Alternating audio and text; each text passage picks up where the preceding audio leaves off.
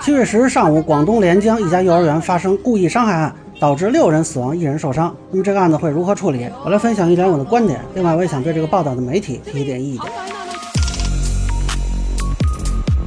大家好，我是关注新闻和法律的老梁。今天上午，广东连江一所幼儿园发生血案，一名男子进入幼儿园持刀行凶。据公安机关发布的消息呢，犯罪嫌疑人是一名二十五岁的当地男子吴某杰，此人已经被抓获，目前给定的是故意伤害案。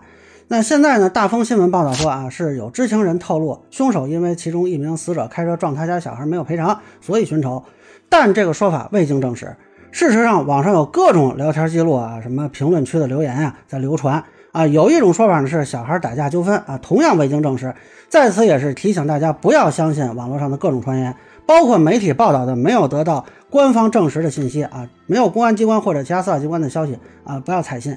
这里也是要给《齐鲁晚报》果然视频提个意见啊，他们发布的一段视频，开头这个行凶者是身穿浅色上衣、深色长裤，到中间又变成了深色上衣、深色短裤，哎，这就有点不对了吧？难道这个人中间去换了条裤子吗？而且这段视频配文还写的是穿短裤的黑衣男子，那你们给我解释解释，为什么后来这人上警车的时候又变成了浅色上衣？这也是穿短裤的黑衣男子吗？那那人呢？真不愧是果然视频，果然是你。要说是哪个自媒体发的也就算了，齐鲁晚报，你们是有采编资质的媒体，你们发这个视频，你们核实过吗？啊，你们有没有就对过呀？还写他是短裤，你们这里头装的。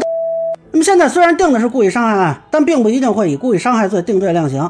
我认为故意杀人罪的可能性比较大。当然，其实到这个伤亡程度了呢。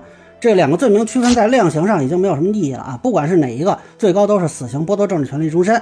另外，如果他是无差别攻击他人啊，也有可能涉及的是危害公共安全罪。去年七月，上海发生过一起进入医院持刀行凶的案件，呢后来就定的是以危险方法危害公共安全罪来起诉的。这个罪名最高也是死刑。那区别就是他主观故意是哪种？是故意针对被害人的几个人，还是说单纯的就是随机行凶？正好这几个人不幸被他选中。